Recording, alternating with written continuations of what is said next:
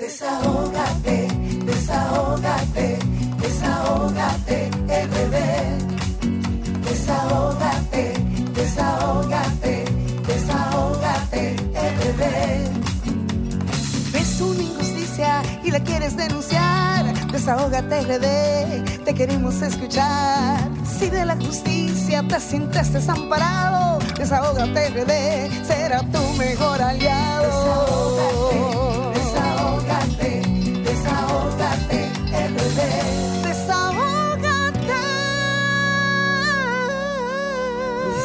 Tardes, República Dominicana. Buenas tardes a toda nuestra gente de aquí, de allá, a mi querida Carmen Luz Beata, señores, de ese programa por dentro. Qué Tuvimos una conversación muy amena, que tenemos una, una, una, ¿cómo se llama? Un desahogo por dentro, Un por- desahogo. para enero, para enero Sí. sí, Dios mediante. Señores, buenas tardes.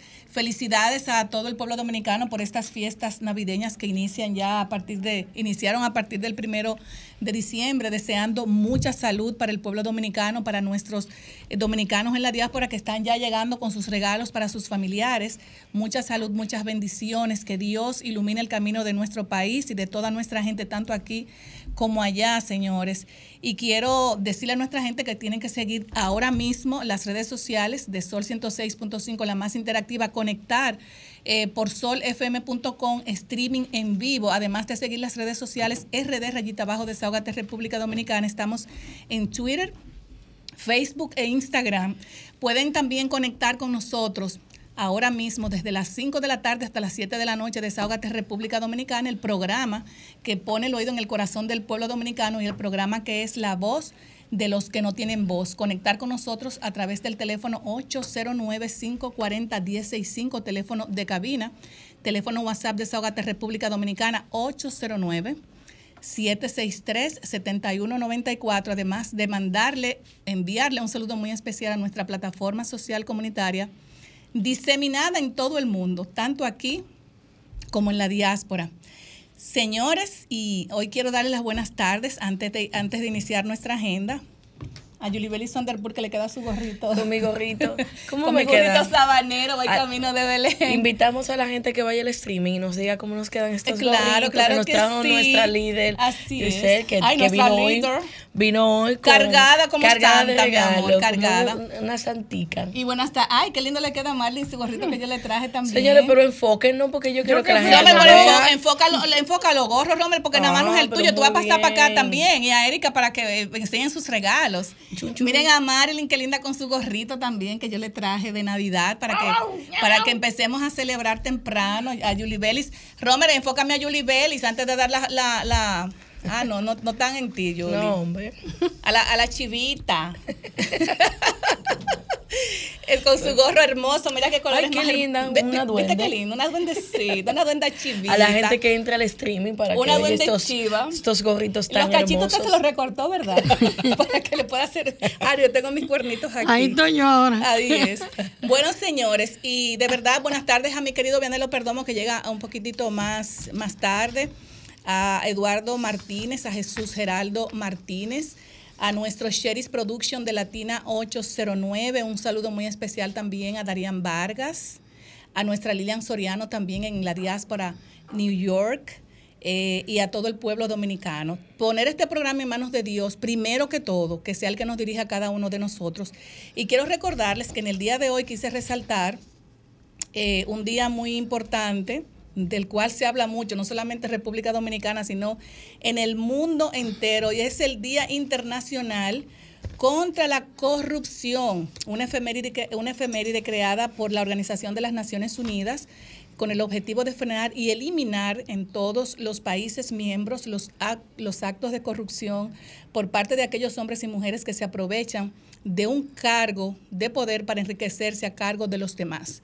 Así es que hoy se celebra ese Día Internacional que es importante también destacarlo. Y mañana, Marlene, se destacan dos días que quise también traerlo a colación en el día de hoy. Mañana es el Día de los Derechos Humanos y también es el Día Internacional de los Derechos de los Animales. Dos Sí. días muy importantes que hay que resaltar y hay que elevar con todo amor con fraternidad en estos dos días, tanto el derecho de los animales como el derecho de los seres humanos.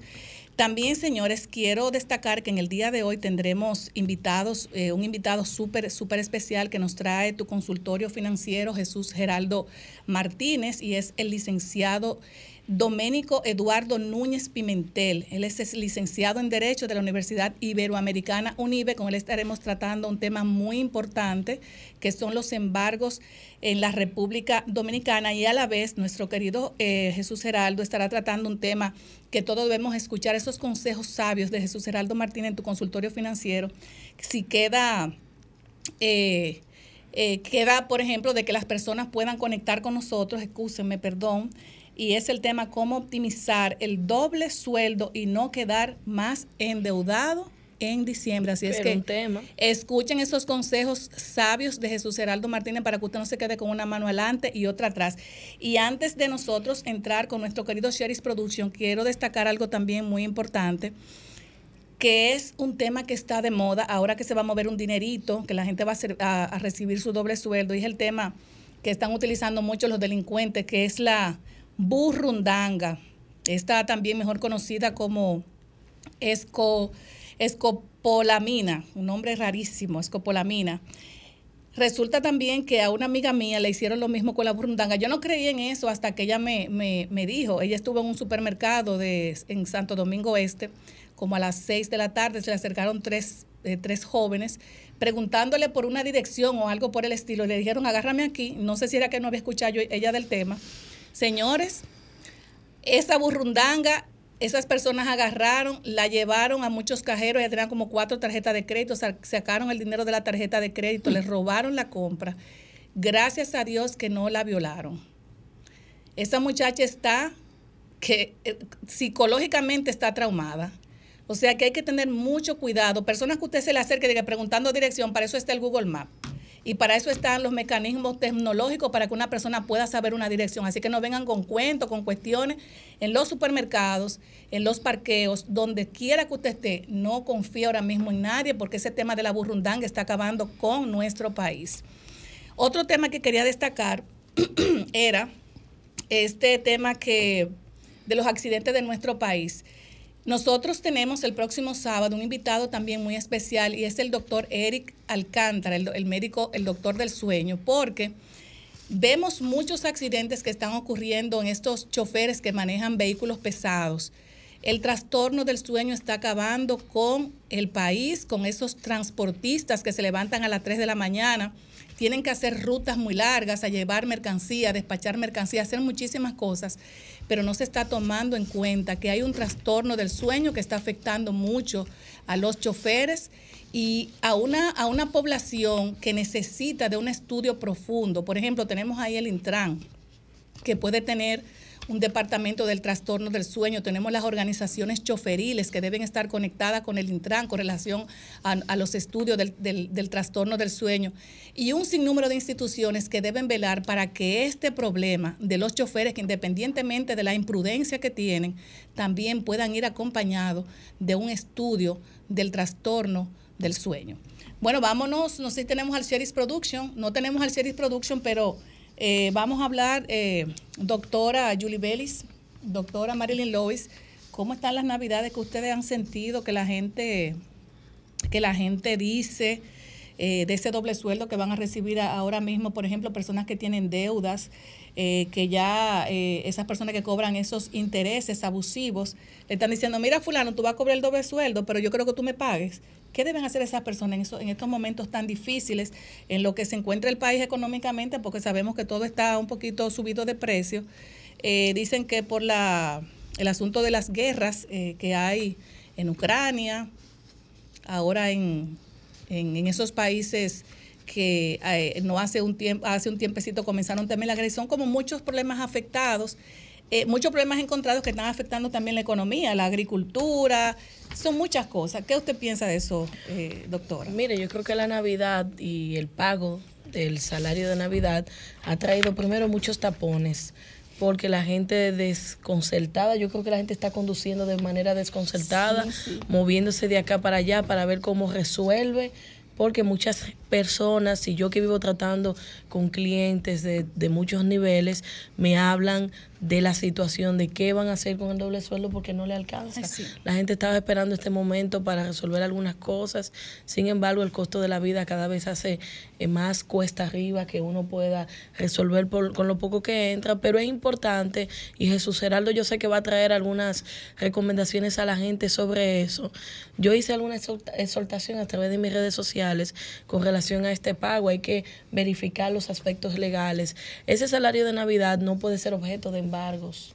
Eso es lo primero que la gente debe saber. Ni tampoco se le pueden aplicar retenciones no autorizadas. Ojo a los empleadores que a veces quieren aplicar retenciones de impuestos porque la ley establece que este salario de Navidad debe estar exento de todo Pero excúseme, impuesto. excúseme, doctora, pero es que hay, hay algo, un detallito que está muy de moda y usted parece que desconoce, y perdóneme. ¿Cuál? Eh, aparte de sus excelentes consejos, hay muchos empleados que agarran la tarjeta de débito La entregan a otra y se la persona. entregan al prestamista y se la entregan al prestamista. Entonces, cuando usted le entrega la tarjeta al prestamista, el primero que está en el cajero espera, haciendo la fila, para ellos Pero ya esas son cuestiones. ¿Tú me entiendes? Son cuestiones Que que, no uno deberían lamenta, hacerlo. uno lamenta mucho, pero Sí. están ponen en manos de un tercero, arrendan su salario y su vida, Correctamente. porque al final de cuentas el, el- el usurero le da lo que quiere. Hoy, mi amor, al final, el peor del, al final del día, un momento muy muy crítico, entonces toman préstamos con diferentes personas así y trabajan para pagar.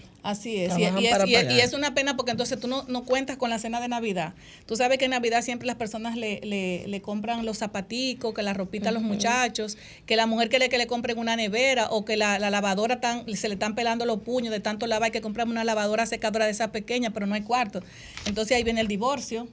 Viene que los niños se trauman porque no le compraron ni siquiera los juguetes de Navidad. Su- Vienen su como muchos para estrenar el ¿Tú 25. me entiendes? Entonces, yo creo que, que también el ser humano debe ser un poco más responsable. Como dijo eh, Jesús Geraldo eh, en tu consultorio financiero, usted tiene que arroparse Hasta donde le la dé la sábana, porque es que a veces usted quiere aspirar a cosas que usted no puede. Si el amigo suyo se compra un carro y usted lo que puede tener es un burro, cómprese un burro. Y después de ese burro con lo que usted produzca, cómprese un motor. Y después del motor viene la camioneta. Y después de la camioneta con, con- con esa producción, por ejemplo, usted se puede comprar lo que usted quiera. Pero primero produzca, ¿verdad? Y maneje un presupuesto que vaya acorde con lo que usted gana. Pero muchas veces la gente no se sabe manejar. Y hay otra cosa, hay que invitar a la población a que sea cuidadosa en estos días. No vaya al cajero y retire Ay, todo sí. su dinero. Los atracos están al 2 por 1 y también este tema de la burundanga que estaba conversando Grisel. Sí, sí, sí, acabando. U- Saque lo necesario, ande con los 100, con los 200 que usted necesita para el pasaje, pero procure hacer transacciones en la medida de lo posible a través de transferencia, pagar con tarjeta. No anden con efectivo. No anden con Porque ahí efectivo. sí sería muy lamentable que su doble sueldo, su 15, su 20 mil pesos, venga un desaprensivo y se lo quite. Tú Eso sabes, sí es tú lamentable. sabes que hay muchas personas que, que ya tienen una ruta, los delincuentes. Claro. Ellos hacen una ruta en el metro, en los, en los taxis, en los centros en las guaguas. Y esas personas mayores que, que a veces no, no nos están escuchando por muchísimas razones, por cuestiones de tecnología o no, o, o- o no viven ese día a día como otras personas que están conectadas ahora, a- ahora mismo a RCC Media, eh, no saben que, como usted dijo anteriormente, el efectivo es la atracción del delincuente, porque se le hace mucho más fácil. Entonces, señores, no anden con efectivo, no se monten en guagua con efectivo, no se monten en motoconcho con efectivo, no se monten con nadie, eh, con nada efectivo. Ande pelado. Ande pelado. Usted tiene que pedirle a otro, ande sin un ni uno arriba. Señores, tenemos que irnos a una pausa y luego regresamos. Viendo, ya llegó, Señores, ya pero llegó Vianelo, qué señor. bonito. Vianelo y yo estamos combinaditos. Siempre, Vianelo siempre cumple la regla, usted no la cumplió. Y vino contento, vino contento. Bueno, usted sabe, licenciada Julie Belio Van der Poel, que cada día más Rescate RD nos alegra la vida. Ay, ay, ay. Eso es así. Así es. Y con el rescate de los animales, entonces nos vamos con Marilyn Lois, Desahógate en contra del maltrato animal. Y, y precisamente mañana se celebra el Día Internacional de los, Derechos de los Animalitos y con eso queremos darle la buenas tardes a nuestra querida Marilyn Lois, que vino de salón hoy también. Ajá. Bella. Me toca, me tocó. Bueno, ustedes recuerdan que en el otro programa eh, nos referimos al caso en Baní de un perro que la que participó aquí hace un tiempito ya eh, de Baní, ella fue eh, era un, parece como si fuera un pivo que estaba todo enfermo. Y la verdad que ya le ha dado un cambio espectacular al animalito. Entonces Lourdes, es- Lourdes Rodríguez, eh, fue eh, al fiscal y, y entonces eh, quedaron en el individuo, tuvo que pagar todos los gastos de veterinarios, eh, pagar el refugio, porque ella lo llevó para donde ella tiene los animales, tiene que pagar mensualmente 3 mil pesos para los gastos del animalito por seis meses en dos pagos. O sea, como son cada tres meses, tiene que pagar entonces la mitad del dinero, 9 mil y 9 mil. De no cumplir con lo que estableció el fiscal, pues entonces eh, se va a tratar de someterlo para pedir medida de coerción de seis meses. Eso por un lado. Este caso, que lo trajimos la semana pasada, eh, la verdad que no ha dejado... Hay una empresa que está arriba donde vive ese perrito, eso lo, lo trajimos la semana pasada, este, un pitbull, que está en, en un ambiente totalmente sucio, totalmente sucio, de cuidado con la comida, el agua toda sucia. Entonces, por lo que ha salido en las redes, hay una empresa que está encima de, el establecimiento está encima donde está el perro. Supuestamente el perro es de un señor mayor que no, no le está dando el cuidado que tiene que ser. Y la empresa se comprometió a hacerse cargo del perro, pero según hasta la fecha, no lo ha hecho. Esa es la información que me han dado. Entonces, este caso, ustedes recuerdan que lo trajimos la semana pasada, que fue esta señora dando con un palo a un perrito de ella, de ella, Sí, un chihuahua. Entonces, eh, fueron y se lo, se- ella tuvo que entregarlo a la persona que fueron a buscarlo, porque eso era un total abuso. Así que, pero lo bueno es que quede con consecuencias realmente. Entonces, este caso también lo trajimos la semana pasada de un señor mayor que salió, lo que pasa es que las imágenes están muy oscuras, pero que salió en, la- en las redes, se hizo viral, dándole golpe con una vara a unos perritos ahí donde él, él lo tiene. Entonces fue de la fundación, la BPA, Brigada de Protección Animal, fueron allá y se llevaron los animalitos y ahora mismo están, lo tienen cuidado en un lugar para ver si después lo dan en adopción mientras se van recuperando. Porque quedaron traumados con esos golpes que le dio el señor. Eso se hizo viral en las redes. El que estaba hasta sin camisa ni nada, el individuo. Un señor mayor, ¿eh? Entonces Hay que, hacer- hay que- acabamos. hay que hacerle lo mismo a él también. Exacto. Yo siempre he dicho eso. Si a la persona que maltrata a un animal le hacen lo mismo que le hizo al animal, se acaban los abusos. Escriba lo que se acaban los abusos. Doctora, e- en, en el sur hay una sabana que se llama Guabatico. Hay que Mm. soltárselo ahí con tres tigres dándole fuetazos, a ver si es bueno. Exactamente. Muy bien. Estamos de acuerdo. Bueno, eh, eh, ay, que me dio este chocolatico, parece que sabe que yo soy enferma con el Por chocolate. eso que lo trajimos, el chocolate. ¿Eh? Parece que sabe que soy enferma. Pero, Pero- bueno, ya vamos con la parte buena. Vámonos con la parte buena de, de- la semana. Eh, Lo voy a leer tal cual. La gente buena es la que ama a los animales. Los animales son seres especiales y quien ha tenido la suerte de vivir una conexión con ellos lo sabe muy bien. Yuli Beli, ¿está oyendo? ¿Eh? Para que tenga el tuyo. El No, tuyo, ya, va el tener, ya va a tener otro de, de carne y hueso. La nobleza, la nobleza animal es una verdadera enseñanza. Gracias a ellos somos personas más humildes, empáticas, cariñosas. Nos regalan su amor incondicionalmente, sin pedir nada a cambio, haciéndonos el bien. Eso lo escribió Keanu Reeves. Bendecido día. Que es una persona sumamente. Este es un joven que yo quisiera que un día viniera a nuestro programa, pues hacer un orgullo para mí. Él vive en Higüey y es con los animales y así tiene a los hijos también. Usted sabe que que- usted puede invitar y hablar claro yo que quiero, sí. sí, sí, es, es maravilloso. Entonces aquí, señores, bueno, la alcaldesa del distrito, que por lo menos también la ley establece muy claro, que lo hemos dicho muchísimas veces, la ley 248-12 de protección animal y tenencia responsable, establece muy claro que dos años para que tanto ayuntamiento como salud pública construyan un albergue en cada municipio. ¿Construyó no se ha hecho ninguno. ya? No, pero ahora voy. Ah. No, ha, no ha hecho ninguno, ninguno.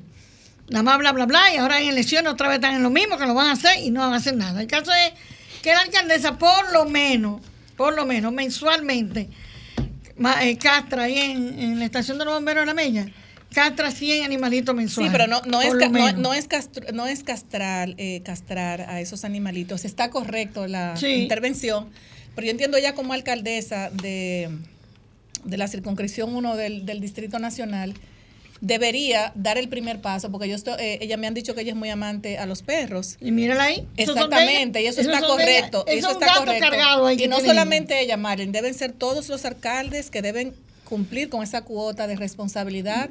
De, porque hay un presupuesto para eso. Ahora no sé, Claro. no sé si, en- si el dinero se va eh, vacunando gato y vacunando perro. Yo No, entiendo- pero castrándolo también. o castrando, está bien, pero Sí. eh, yo entiendo que cualquier alcalde que se quiera casar con la gloria debe hacer eso. Bueno, en el Santo Domingo Este, yo fui como a tres reuniones en aquella vez cuando se estaba como me candidateando para ¿Quién alcalde. es Manuel Jiménez. Sí.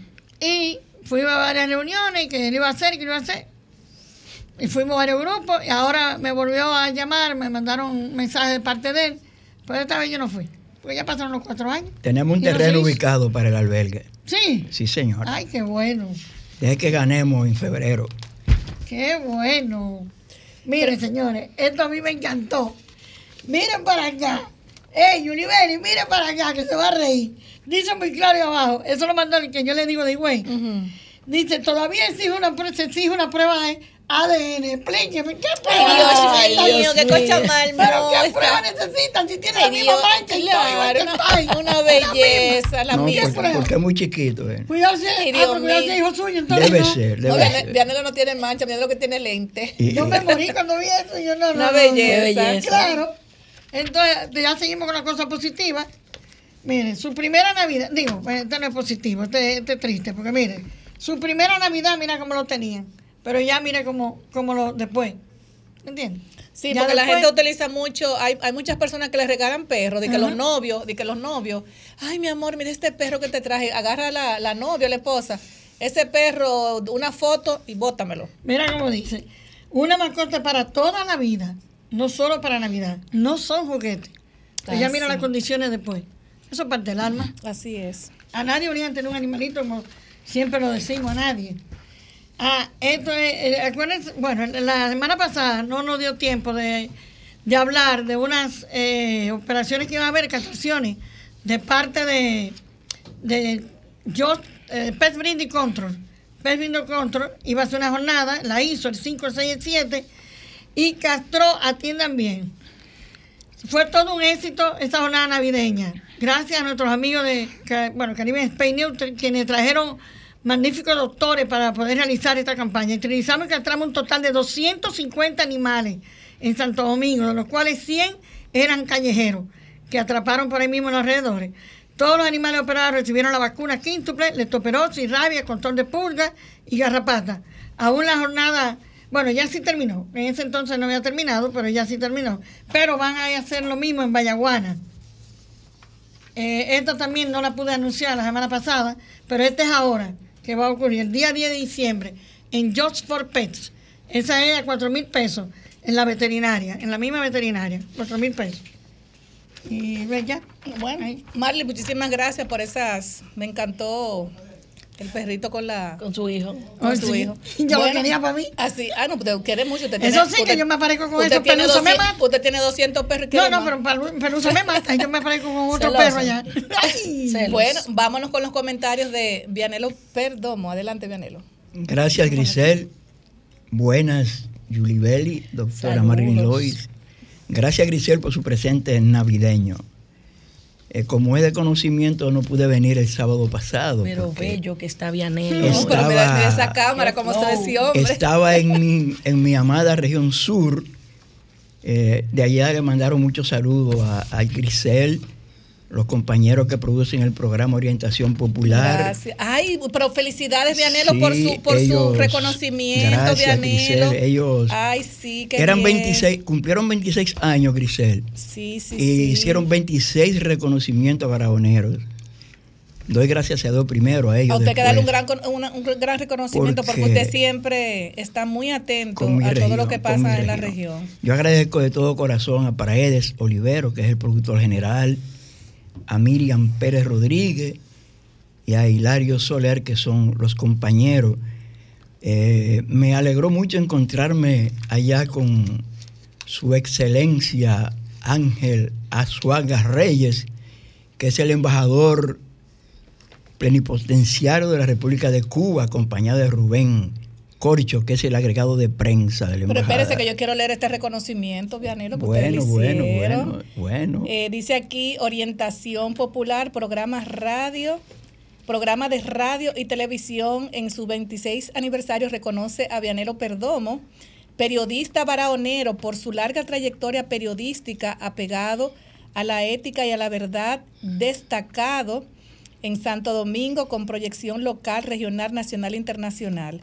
Doctor Praede Olivero Félix, productor y conductor, ingeniero Hiraldo Hilario Soler, conductor, licenciada, Miriam Pérez Rodríguez, conductor. Esto fue el 3 de diciembre del año 2023. Nuestras felicitaciones, mi querido mi amigo. Gracias, gracias. Quise decirle que fue un acto bonito porque fíjese, yo soy egresado del Liceo Federico Enríquez y Carvajal de Barahona y me dio una enorme alegría con encontrarme con el maestro Américo Panela, que fue quien nos dio allá educación física.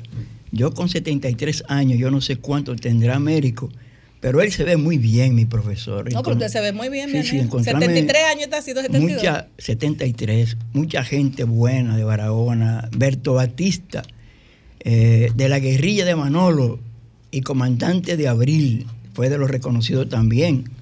También me sentí muy bien al encontrarme ya con Luisa Rivera, hija de doña Casandra Damirón, y su esposo que es nativo de Barahona.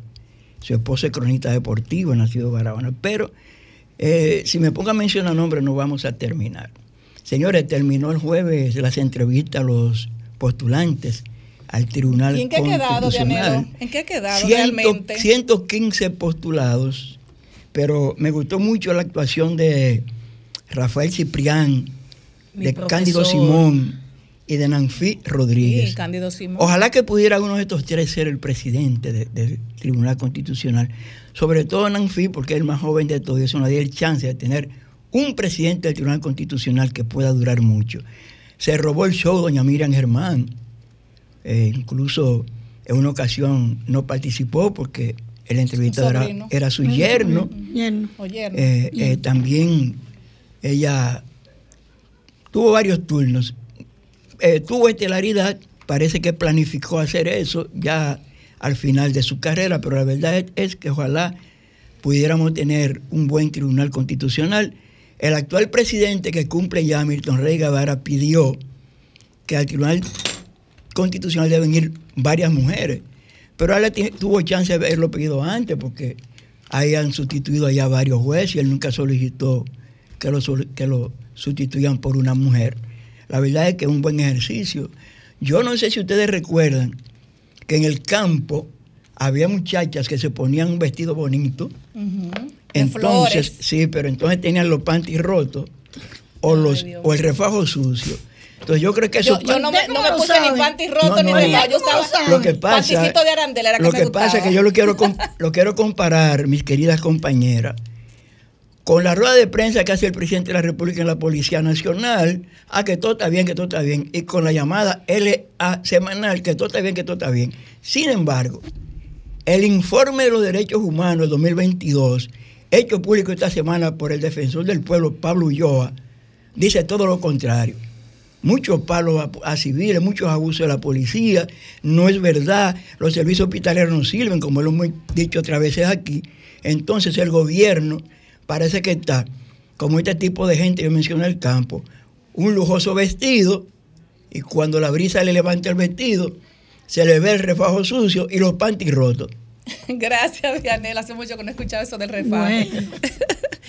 Bueno, vamos, continuamos con Julie Wonderful. Adelante, Julie Bellis. Buenas tardes. Mi líder, Grisel, qué bueno Mi tenerla líder, aquí. Esas ay. mediecitas tan bellas que están Ah, ahí. Ay, se va a presentar Marilyn ahorita, Marilyn, y a los compañeros que vienen en camino. Ya Vianelo anticipó un poquito de lo que yo quiero conversar en el día de hoy y es sobre la elección de los jueces que van a conformar el Tribunal Constitucional y se hace mención de que vayan mujeres, que vayan mujeres a, a esa alta corte y yo quiero que vaya gente académica, gente que defienda la Constitución porque eh, yo soy mujer y a mí, quisiera hablaba en por dentro ahorita de la capacidad, de la preparación.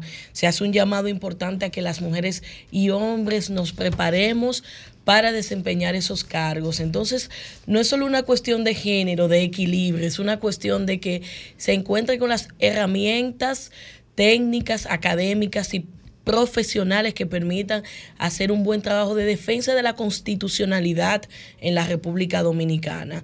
Yo también hago un llamado a que el próximo martes que se reúne el, el Consejo, no dañemos esa alta corte, no llevemos empresarios ni políticos, llevemos académicos. Alguien me dijo el otro día, a mí no me gusta que se lleve gente de carrera del, Poder Judicial. Yo yo creo que sí, porque una gente como Rafael Ciprián, que mencionó eh, Vianelo, mi profesor, asesor de tesis, un académico que se ha dedicado a escribir, a analizar no solo el aspecto normativo, sino aspectos constitucionales, que tiene una importante carrera en la judicatura, yo creo que aportaría mucho a esa alta corte. Hay otras personas también que aportarían mucho y yo creo que se ha hecho un buen ejercicio de demostración de que aquí en la República Dominicana hay mucho talento académico para seguir fortaleciendo esa alta corte y que cumpla con el rol constitucional, el mandato de la Carta Magna. Entonces, no nos quedemos simplemente en el hecho de que llevemos igualdad y que le demos la oportunidad a las mujeres. Las mujeres tenemos que ganarnos la oportunidad.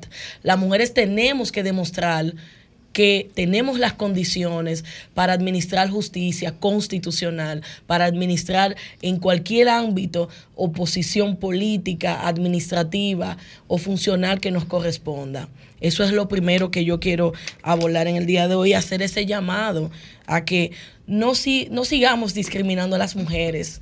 Decir que lleven mujeres simplemente por llevarles es un- el mayor acto de discriminación hagamos un llamado a que mujeres con condiciones se postulen y sean elegidas por sus condiciones profesionales. Correcto, es así. Habló nuestra próxima regidora. Así es. Así es, el- así el- es. Habló ¿eh? nuestra próxima regidora. Distrito Nacional. Yo quisiera llamar a por aquí a Romer y a Erika que tienen sus regalos y sus dos gorritos. Déjalo Esos en dos- amplio, Romer. Esos dos. Para que sepan que desahógate también, ¿verdad? Eh, hace sus regalitos. Miren qué linda está Erika. Miren a Romer.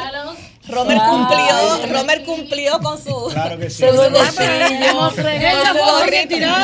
Yulibeli, el tuyo, el tuyo, Vianelo, el suyo. Y la mediecita de, de, de- Jefa, pero me paro ahí para tirar la foto, porque No, que no, No, tiraron. no, está ahí, mire la foto ahí. Enséñale su media de perro. eh, eh, Ah, sí. Sus medias de perro. Yo quiero Una media de esa.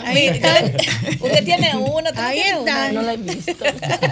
Señores, de verdad que compartir eh, todo un año con, con un equipazo eh, que, que- que se esmera para que esta, esta producción de 5 a 7 salga bien. Señores, esto no es fácil. La gente cree que esto es así, como que. Sí. eh, esto no es fácil. Y los sábados. Este Y equipo, más los este equipo es tan sábados. bueno que en otro programa donde yo hago vida pedí a Romer. Ay, tráigame a Romer. Oye, bueno, ay. fuimos del aire dos veces. Ay, Romer, Dios mío, ¿dónde está? Sí, sí, sí. Entonces, de verdad, resaltar eh, eh, eh, un año completo trabajando sin conflictos, sin conflictos, sin problemas, todo el mundo acorde a los, a los, a los principios que, que uno tiene que tener cuando tiene un micrófono de frente.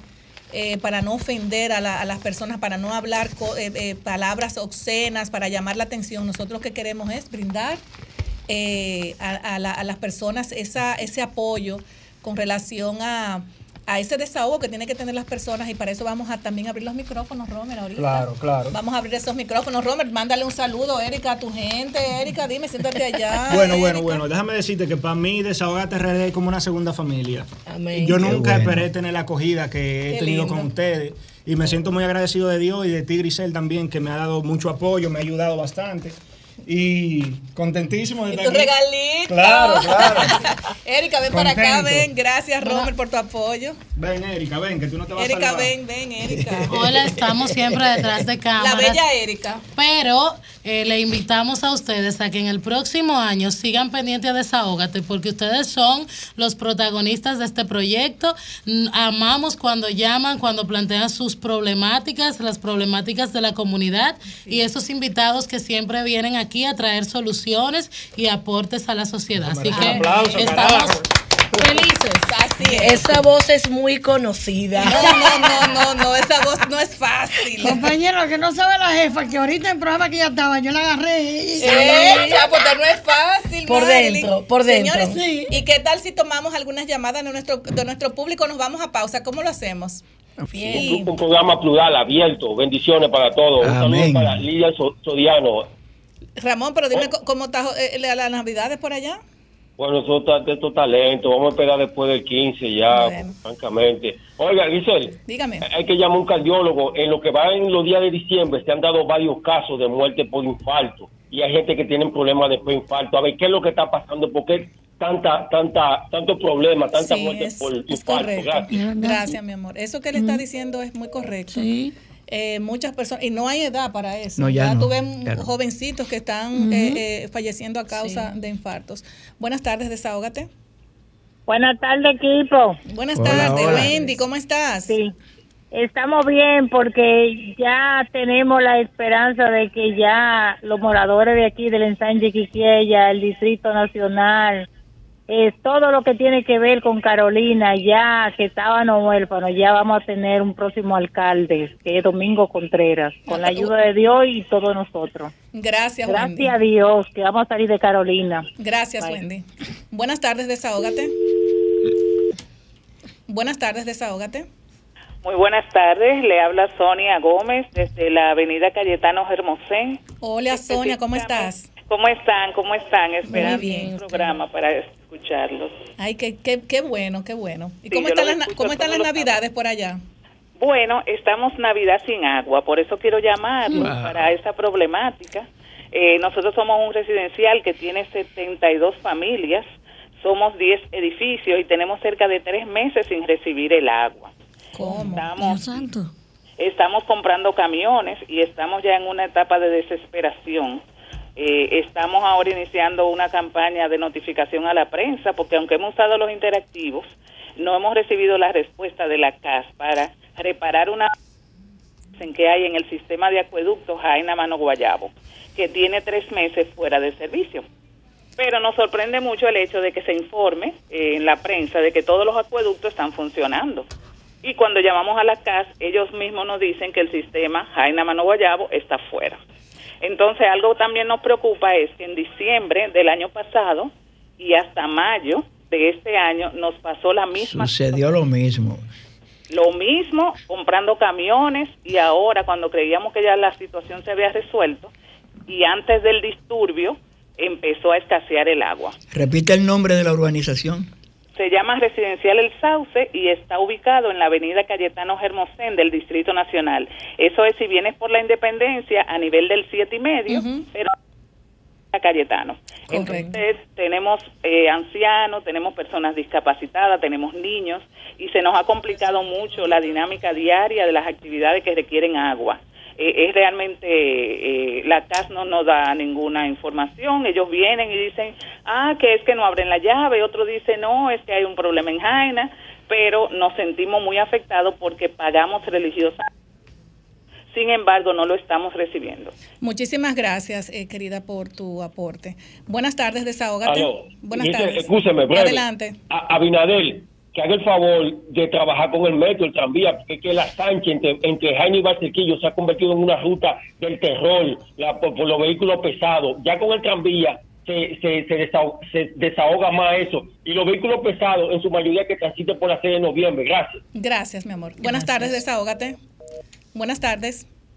Buenas tardes, el desahogo del pueblo. Buenas tardes, ¿cómo estás?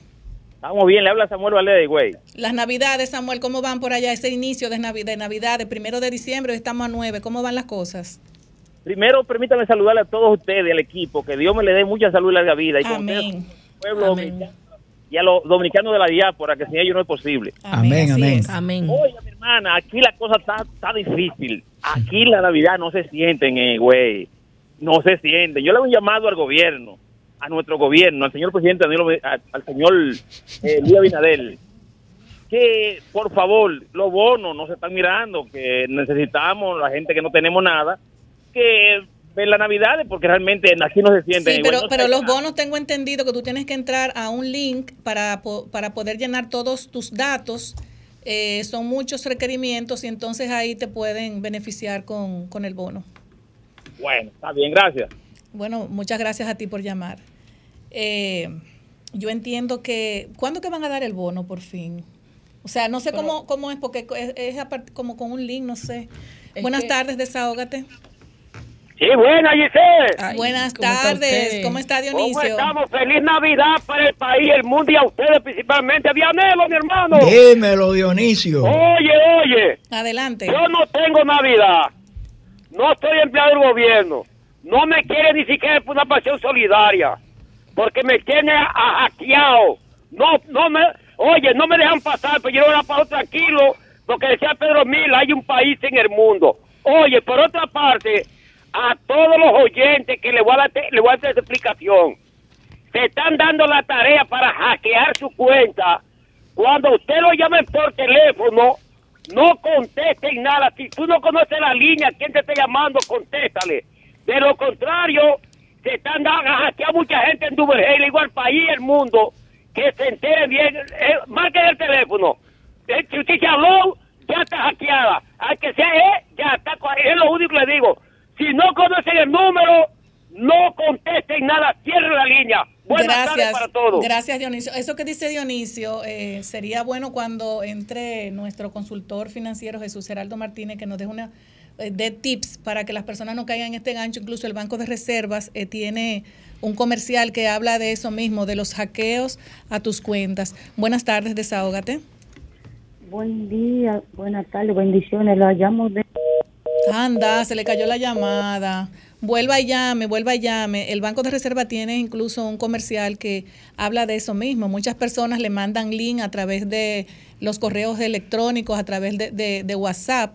Y la gente tontamente da, su, da sus datos. Señores, si a usted le llegan link desconocido, no de datos de ninguna forma, no de cédula, porque inmediatamente usted le da ese link, entran a tu teléfono, a tu computadora y saben todo, te llevan todo. Desde las cárceles también se están dando eh, muchos acontecimientos, incluso programas, eh, creo que en, en- en- ahora en, en la plataforma RCC, mire, uno de los programas estaban haciendo unas alertas con relación a llamadas que estaban haciendo desde las cárceles para hackearte eh, tu, tu, tu cuenta.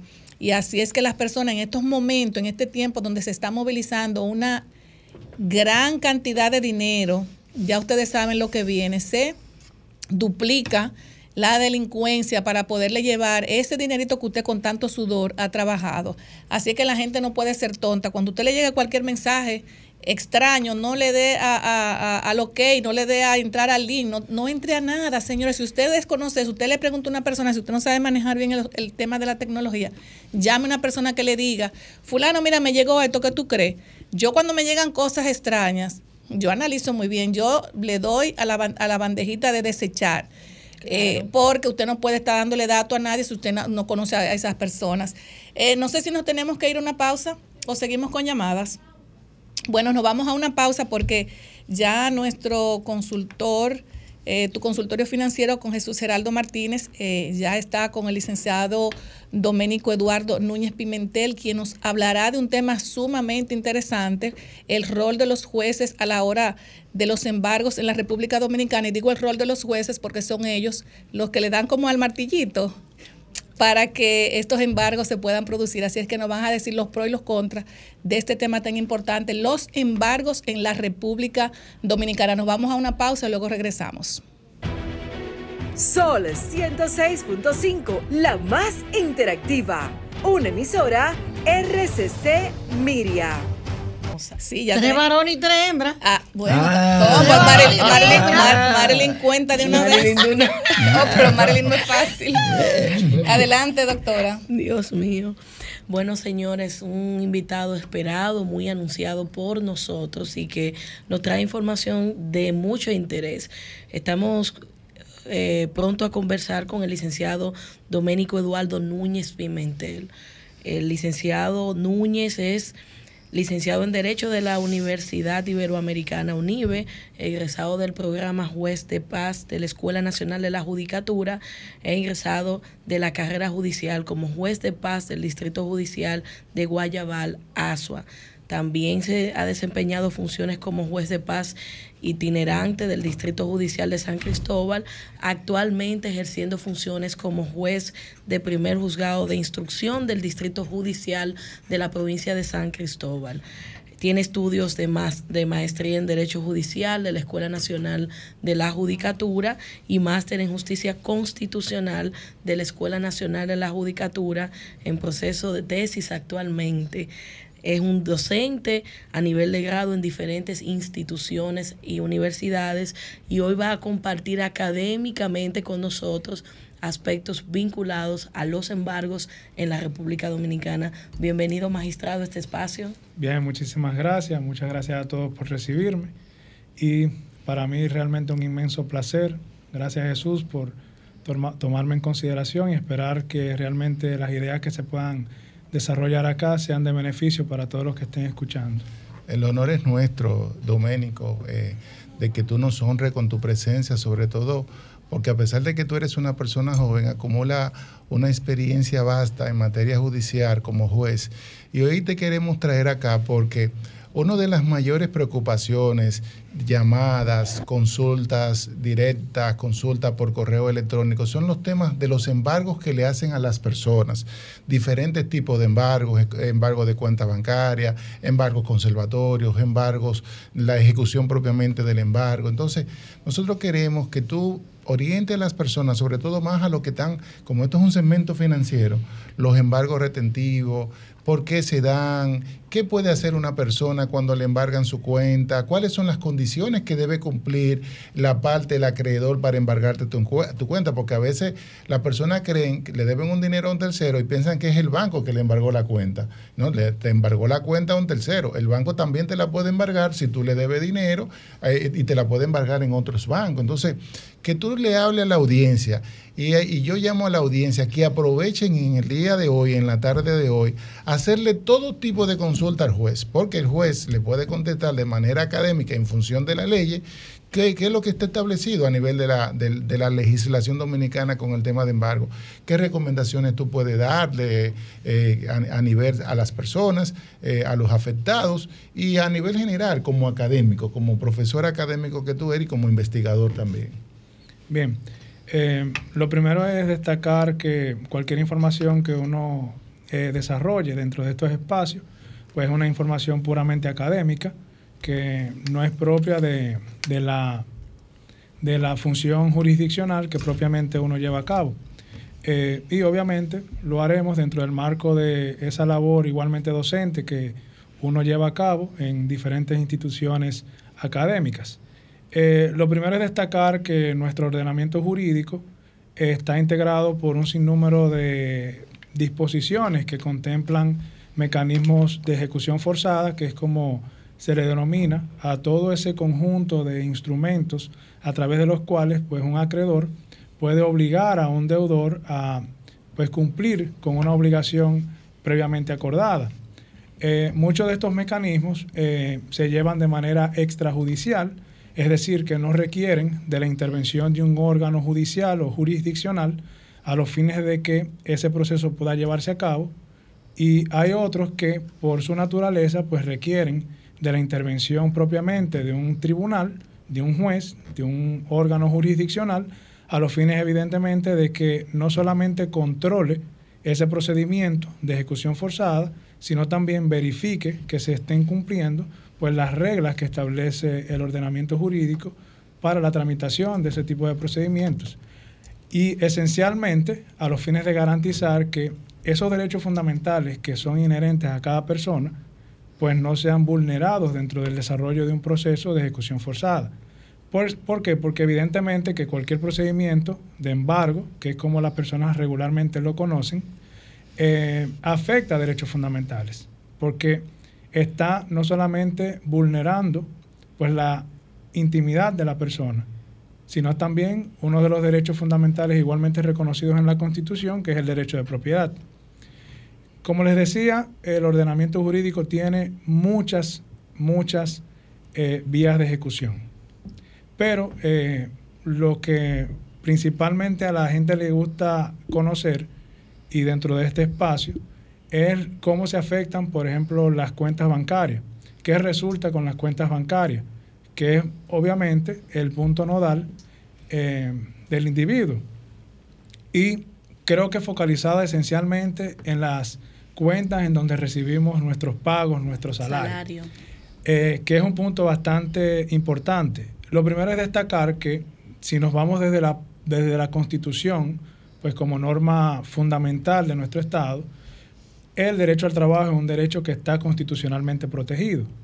Y como derecho eh, económico y social, pues evidentemente que procura crearle al individuo las herramientas a los fines de que éste pueda acceder a lo que se denomina jurídicamente el mínimo vital. Es decir, esos elementos que son necesarios para que el individuo pueda desarrollarse no solamente como persona, sino también como profesional y como ente productivo dentro de una determinada sociedad.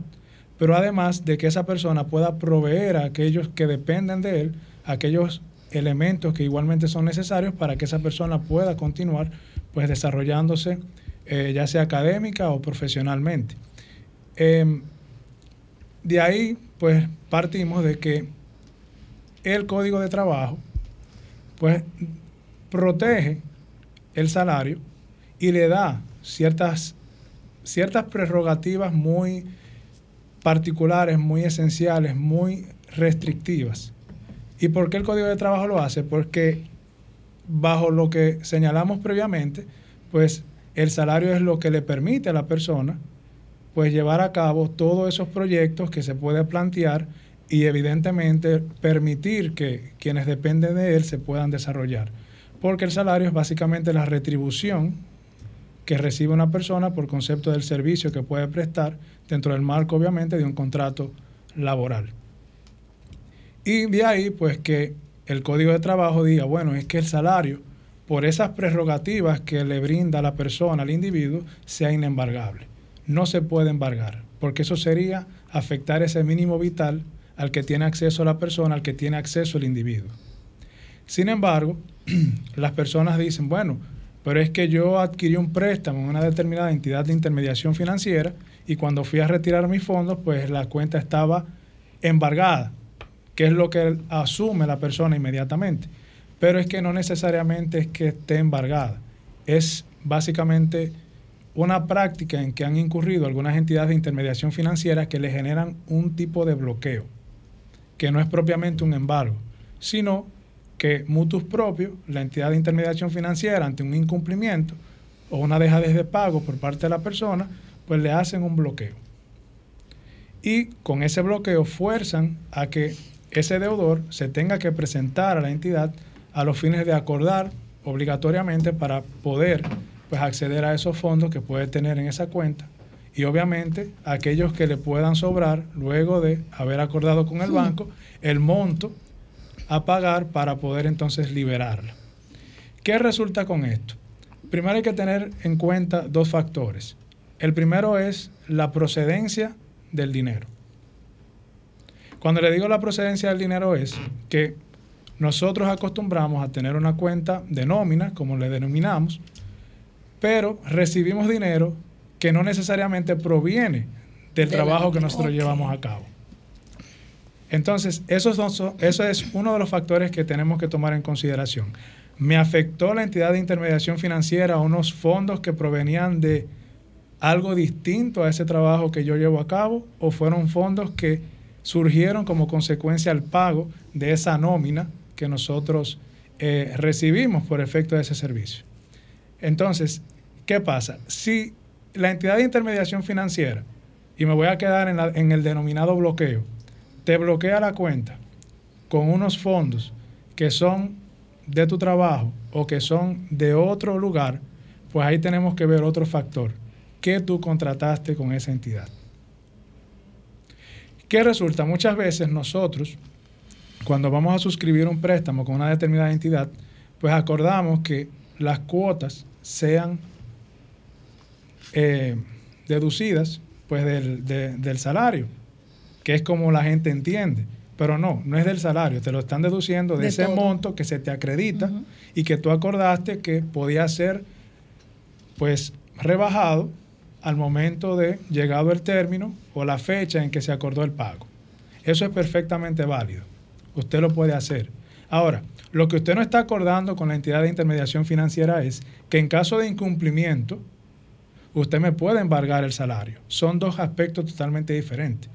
Una cosa es que yo te permita que los pagos se efectúen de manera automática, que no es un embargo, es simplemente un acuerdo de voluntades donde ambas partes pues llegaron a esa conclusión por ser de interés para cada una de ellas, pero otra cosa es la limitación que genera el que la entidad de intermediación financiera o cualquier acreedor, porque no necesariamente tiene que ser una entidad ti- financiera, pueda embargarte esos montos en base a ese salario que te pudo haber depositado tu empleador o esa entidad de, eh, de intermediación. Usted ha hecho referencia, magistrado, a la, al código de trabajo y el código de trabajo dispone que aun cuando fuera autorizado, el artículo 204 dice que no puede superar la sexta parte del salario y muchas veces se le avanza una cantidad de salario a los colaboradores y posteriormente se le hacen descuentos que sobrepasan esa cantidad.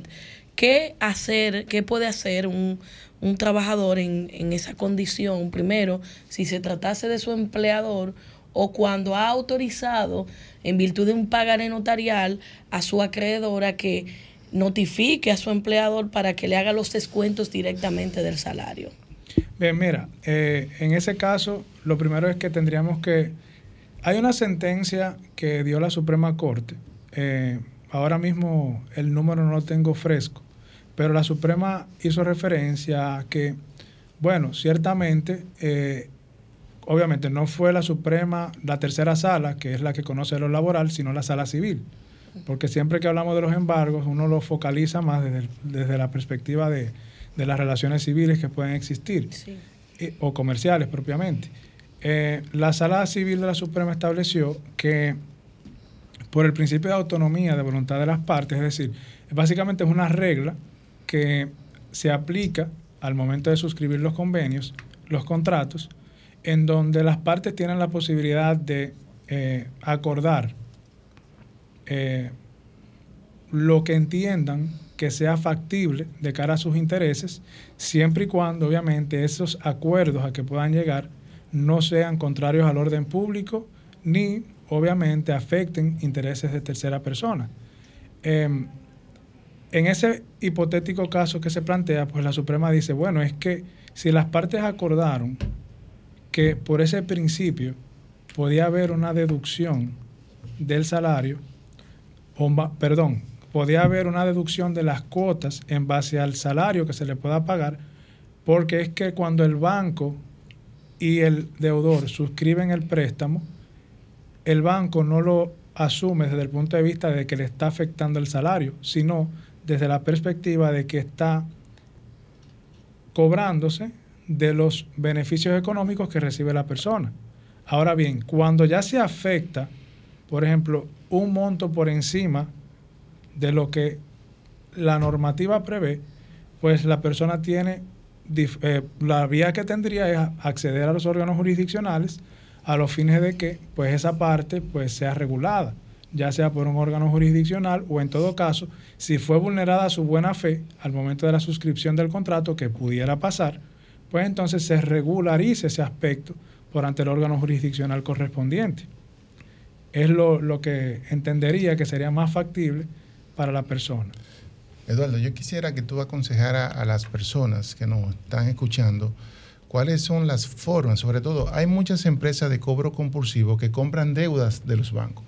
En esta semana yo recibí una consulta de una persona del interior que tenía 18 años que no trabajaba.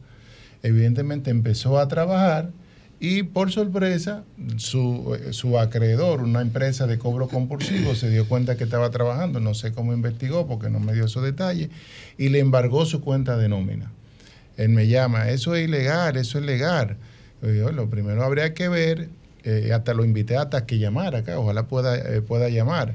Pero me llamó mucho la atención que 18 años después, una persona que compró una deuda apareciera y pudiera. Es decir, eso está dentro del marco jurídico legal. ¿Y cuáles son las acciones, las vías que debería una persona afectada de esa naturaleza y así también a todo lo que le embargan sus cuentas, estas empresas de cobro compulsivo que compran deuda de entidades bancarias, ¿cuál, cuál es la vía y, y- y- para hacerlo? Bien. Primero, la pregunta, si es legal eso de los 18 años después, que no había sido contactado, que empezó a trabajar y le caye- abrieron una cuentecita de nómina y le embargaron su chelito. Y, si, y cuáles son las vías que tienen las, las personas cuando le embargan sus cuentas eh, de, de donde reciben su salario y donde reciben también otros ingresos. Bien, eh, lo primero es que eh, dentro de lo técnicamente hablando, ese tipo de relación contractual que surge entre una persona física y una determinada razón social, ya sea entidad de intermediación financiera o eventualmente una persona física eh, que se dedique al préstamo de dinero, pues es una, se denominan acciones personales. Dentro de nuestro sistema, eh, ese tipo de acciones tiene un plazo de prescripción de 20 años. Es decir, que una persona puede accionar en razón de una deuda por hasta 20 años.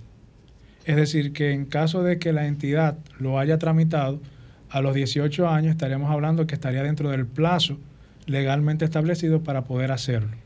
Ahora bien, como les decía, uno tiene que tomar en consideración de dónde proviene ese monto de dinero, de dónde proviene esa suma, a los fines de determinar si la misma es pasible o no de ser afectada a través de una vía de ejecución. Entonces, en todo caso, existen diferentes mecanismos. Primero, está la posibilidad de acceder por ante un órgano jurisdiccional, una Cámara Civil, eh, un juzgado de primera instancia, a los fines de demandar, pues ya sea la nulidad del embargo y, evidentemente, poder deducir los daños y perjuicios que ese accionar irregular por parte de ese acreedor le ha generado. Es decir, que la persona puede, es decir, una persona que le hayan embargado su salario y que sea verdaderamente su salario, puede demandar al que le embargó su salario. Claro que sí. Y deducir, además de eso, no solamente anular el embargo, procurar la nulidad del embargo, sino procurar que le sean resarcidos los daños y perjuicios. Porque como señalábamos al inicio, el salario para una persona es el acceso al mínimo vital. Y el Claro. mínimo vital constitucionalmente es algo demasiado importante porque va relacionado con derechos fundamentales inherentes a la persona como la dignidad humana, que es un derecho transversal, es un derecho eh, que no es negociable de ninguna manera, pero también hablamos de la integridad de la persona, hablamos de la salud de la persona, hablamos de la vida de la persona. Son derechos que son muy eh, intrínsecos del individuo y que no pueden por ninguna vía ser afectados, y mucho menos a través de mecanismos de ejecución forzada que limiten pues, el desarrollo progresivo de esa persona. Hay muchos, hay muchos em, eh, deudores, o sea, empleados que le dicen a su empleador que no le deposite su dinero por, por, cuenta, por precisamente porque se la, son, son apacibles de que se la embarguen, que le pague incluso hasta por caja chica o por otra vía. Y aparte de eso también, eh, quiero que me explique, hay personas que tal vez los fondos no, no están disponibles eh, para embargo, pero sin embargo, a tu casa se tire la- un aguacil a las 4 de la mañana, 3 de la mañana, llevarte la estufa, llevarte el televisor, no importa que estén los hijos, ¿eso es legal? Bueno, legal a la hora que usted dice no, porque las ejecuciones se hacen de 6 a 6, o sea, de 6 de la mañana a 6 de la tarde. Es básicamente la- la- el tiempo habilitado que tiene el legislador a los fines de que ese tipo de procedimientos se puedan llevar a cabo. Eh, si la persona, lo primero es que nuestro ordenamiento jurídico establece que los bienes del deudor son la prenda del acreedor. Y eso, eso significa de que yo como acreedor puedo perseguir todos los bienes que mi deudor pueda tener a los fines de poder satisfacer el crédito que yo le cedí. Entonces, si por ejemplo esa persona no goza en una cuenta bancaria de los montos suficientes a los fines de satisfacer el crédito en su totalidad, pues yo puedo continuar persiguiendo otros bienes que éste pueda tener y de los cuales yo pueda deducir la totalidad de mis, de mis ¿Y acreencias. eso se puede hacer sin la orden de un juez o directamente yo, eh, esa persona, el acreedor, busca un abogado y el abogado busca un Ujú. alguacil? Porque eso es lo que, que- que queremos, que la gente escuche. Si eso debe venir de un juez, del tribu- de un tribunal que lo ordene un juez, o un abogado y un alguacil lo pueden hacer directamente. No, eso va a depender. Por eso Como quiero que decimos, aclare en esa derecho, parte. en, en derecho, Sí. el derecho siempre tiene, tiene reglas, eh, pero siempre hay excepciones a esas reglas. Entonces, en este caso va a depender del título con que la persona esté llevando a cabo ese tipo de ejecución. Por ejemplo, nuestro ordenamiento jurídico reconoce como títulos ejecutorios, es decir, cuando hablamos de títulos ejecutorios son instrumentos que por su naturaleza o, o por la persona de quien emanan no requieren de que un órgano jurisdiccional, es decir, un tribunal, tenga que intervenir a los fines de que la persona pueda pues cobrarse de ese instrumento y ahora lo que son esos instrumentos lo que permiten, como hicimos referencia al inicio, esos procedimientos de ejecución extrajudicial. Pero ¿cuáles son esos títulos? Un pagaré auténtico. ¿Y un pagaré auténtico por qué? Bueno, porque el notario público legalmente tiene fe pública. Y al tener fe pública, le da a ese documento que estructura, pues esa fuerza a los fines de que sin intervención judicial pueda entonces la persona ejecutar. Pero igualmente establece la ley, y no voy a estar mencionando artículos para que las personas no, no se me confundan, eh, las sentencias. Pero las sentencias que hayan adquirido la autoridad de la cosa irrevocablemente juzgada. Cuando una sentencia adquiere esa condición es cuando una decisión es definitiva, como le dicen, como dicen en el lenguaje no Firme. jurídico. Ya es una sentencia definitiva. Es una sentencia que no puede ser afectada a través de ningún tipo de recurso ni ningún tipo de acción posterior. Y obviamente una sentencia que sea constentiva de un crédito, porque la sentencia tiene que reconocer un crédito para eso. Pero especialmente establece la ley que son las sentencias que hayan sido certificadas. ¿Qué dice el código? Bueno, las copias certificadas, las posteriores copias, las ulteriores copias. Entonces, la sentencia que se puede ejecutar es la que certifica la secretaria. ¿Y por qué la secretaria? Porque la ley de organización judicial le otorga a la secretaria la fe pública. El juez no tiene fe pública. La firma de un juez en una decisión solamente constituye la validación del contenido de la decisión. ¿En qué sentido? En el sentido de que lo que se establece en esa decisión es el razonamiento del juez, es la conclusión del juez. Pero esa sentencia firmada por el juez no puede ser ejecutada, porque quien le da fe pública es la secretaria. Y por eso la que firma la secretaria es la que se puede ejecutar. Entonces, dicho esto, con una sentencia certificada o un pagaré auténtico o un acto auténtico, se puede producir un embargo en manos de una persona sin necesidad de, de que intervenga un juez. Ok. Pero claro está, hay otros procedimientos, en su mayoría de naturaleza cautelar, que sí requieren de un juez a los fines de que ese proceso cautelar pueda pasar. Por ejemplo, nuestro sistema reconoce las denominadas medidas conservatorias, que para que las personas puedan entenderlo un poco más, que se relacionan más con el derecho penal, son como medidas de coerción en el proceso civil.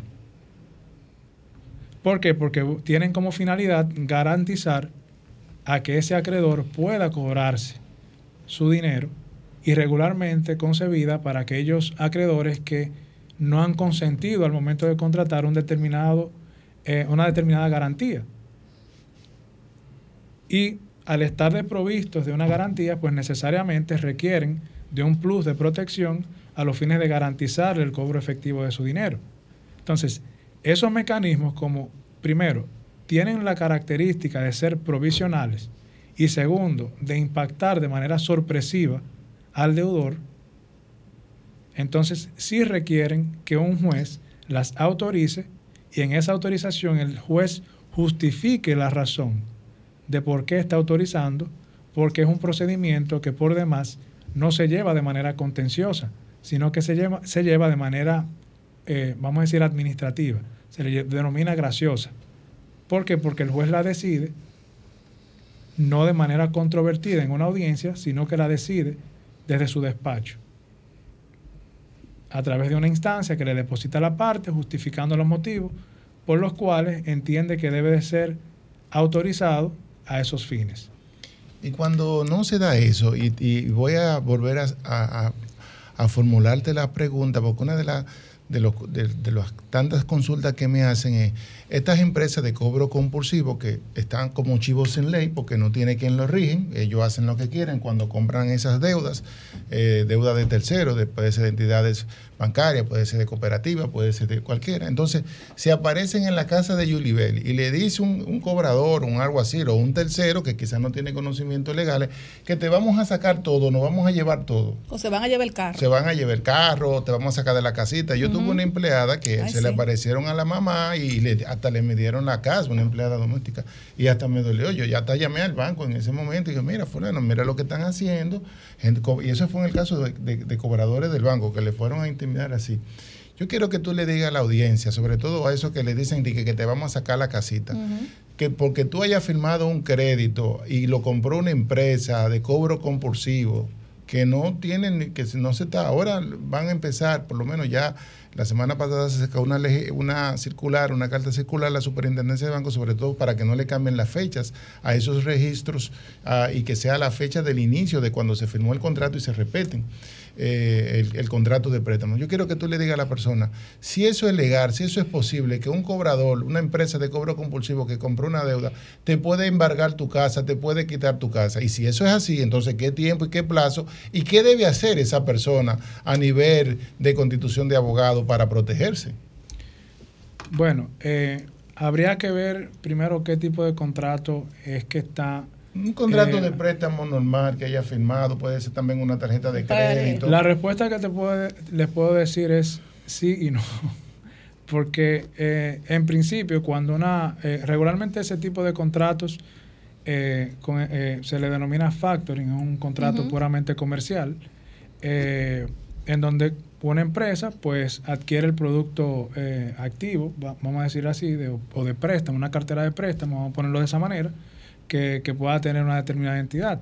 pero la adquiere para ella, ya, ya se Exactamente. vincula Pero cuando hace entidad. eso, se subroga en los derechos de esa, ese, ese acreedor original. Entonces, hay un- una mala práctica, obviamente, porque esas entidades al final lo que quieren es Cobrar. cobrar. E incluso utilizan mecanismos que muchas veces son bastante lesivos. Porque he conocido de personas que, eh, o sea, servidores judiciales que, que trabajan en el Poder Judicial que le dicen, pero magistrado, me llamaron de una entidad y me ofendieron, me dijeron de todo. Pero esos son mecanismos que ellos utilizan para forzar a que la persona pague. Y te amenazan con que te van a hacer un sinnúmero de cosas, pero que al final esas cosas, entre comillas, que ellos dicen que van a hacer, requieren de unos procedimientos. Eso no, eso no es algo que ellos puedan hacer a la ligera. Como que te van a hacer un escándalo en tu trabajo. Yo No, hay personas correos que, de que llaman al departamento de personal para, para Sí, ponerle pues, sí, eso- a entonces recursos es bueno humanos. que la gente sepa sí. que, que eso no es legal o es legal. Es decir, Para que lo boten del trabajo por vía- mala y qué paga. vía tiene esa persona, porque es legal que un cobrador llame a mi, a mi trabajo, mira, Sí. Jesús Geraldo le debe un dinero a fulano de tal y no le quiere No, pagar. Es que eso es totalmente lesivo. Simplemente son mecanismos de protección, o más bien de, son mecanismos a través de los cuales esas personas procuran obligar al deudor a pagar, pero que no son regulares, porque los regulares son los que establece el ordenamiento jurídico. Si usted, ya sea que por sesión de crédito, que es otra, otra modalidad, adquirió un determinado crédito, ya sea que empresas comerciales hicieron un, un factoring y te compré esa cartera que tú tenías, es que hay procedimientos y el primer procedimiento es que para esa persona poder iniciar un proceso de ejecución tiene que tramitar una actuación procesal, tiene que mediar un acto de alguacil que te ponga en condiciones de que, mira, tú tienes un plazo para llevar a cabo el pago y en caso de que tú no hagas el pago dentro de ese intervalo de tiempo, pues entonces yo voy a proceder en consecuencia. Pero no es solamente ver que voy a proceder en consecuencia, es que yo tengo que ver también el título. Porque si el contrato de préstamo no tiene ningún tipo de garantía, tú no eres un acreedor privilegiado, no hay forma de tú poderme ejecutar un bien sin que previamente se utilicen otros canales judiciales. Es decir, que lo que tú estás diciendo en lenguaje llano, señor, es lo que dice el juez, es que si tú no has puesto un inmueble en garantía o un mueble, ya sea tu carro, no te lo pueden embargar si no ha pasado un proceso a, tra- a través de un juez. Es decir, porque lo que pasa es que muchos se saltan ese paso. Y eso es lo que está pasando allá afuera, que se saltan el salto de la justicia y entonces van a decirle, yo te puedo quitar tu carro. No, no, si usted no ha puesto su carro en garantía, si usted no ha puesto su casa en garantía, si usted no ha puesto su certificado financiero en garantía, nadie se lo puede quitar. Eso O- es lo que usted entiendo, lo que yo estoy entendiendo que usted está diciendo, juez. No solamente que te- lo tenga en garantía, es como le dije, le dije al inicio, también el título que tenga. Porque si tiene un, un- aunque no lo tenga en garantía, pero tiene un acto auténtico, es decir, un acto notarial, como la gente Pero lo si no conoce. existe, si no existe Si no existe un acto notarial, no lo puede hacer. No lo puede hacer porque Claro. es un acto bajo firma privada. Y miren, a nivel práctico, las personas tienen el error de que cuando hacen un contrato bajo firma privada, le dicen hay que notarizarlo. Y la gente entiende que el notario está notarizando el contenido. No. El notario simplemente está notarizando las firmas. Y los efectos del notario, o más bien la, la fe pública del notario, llega hasta la firma. Porque la firma, el, el- perdón, el notario solamente está estableciendo que las firmas que están plasmadas en ese documento son las que esas personas utilizan comúnmente. Vamos, Va- vamos, a abrir los, vamos a abrir los micrófonos para que nos llamen, la Sí, sí. Y mientras tanto vamos a hacer las preguntas. Magistrado, usted utilizó un término que me gustaría que se le explique a la gente sobre acreedor privilegiado, eh, para que no quede en el aire, qué significa y cuál es el efecto jurídico que tiene eso. Y segundo, nosotros tenemos el principio de, aprovechando los embargos y su capacidad didáctica, tenemos el principio de ine- inembargabilidad de los bienes públicos. Y hay una ley incluso que protege que los bienes del Estado no sean embargables. Sin embargo, eh, ya, la, ya se ha referido al Tribunal Constitucional sobre la protección del derecho fundamental al trabajo cuando hay salarios envueltos. Quisiera escuchar su opinión técnica con respecto a eso y la primera pregunta que le he hecho. Bien, eh, lo primero es que un acreedor privilegiado y se le denomina así porque es un acreedor que al momento de consentir con su deudor una determinada deuda, eh, pues establece que como garantía al cobro de esa deuda, pues se va a establecer un determinado bien, ya sea un bien mueble, que los muebles, para que las personas puedan entender, es un carro, una bicicleta, una lavadora, eh, una estufa. Cuotas sociales. Eh, y o inmuebles que son ya apartamentos, casas, terrenos. Eh, con relación a lo que es las inembargabilidades, eh, es bueno destacar de que ciertamente eh, y en principio el Estado es inembargable. Porque cuando hablamos de Estado estamos hablando del Estado como instituto, como órgano, como, como, como organismo gestor.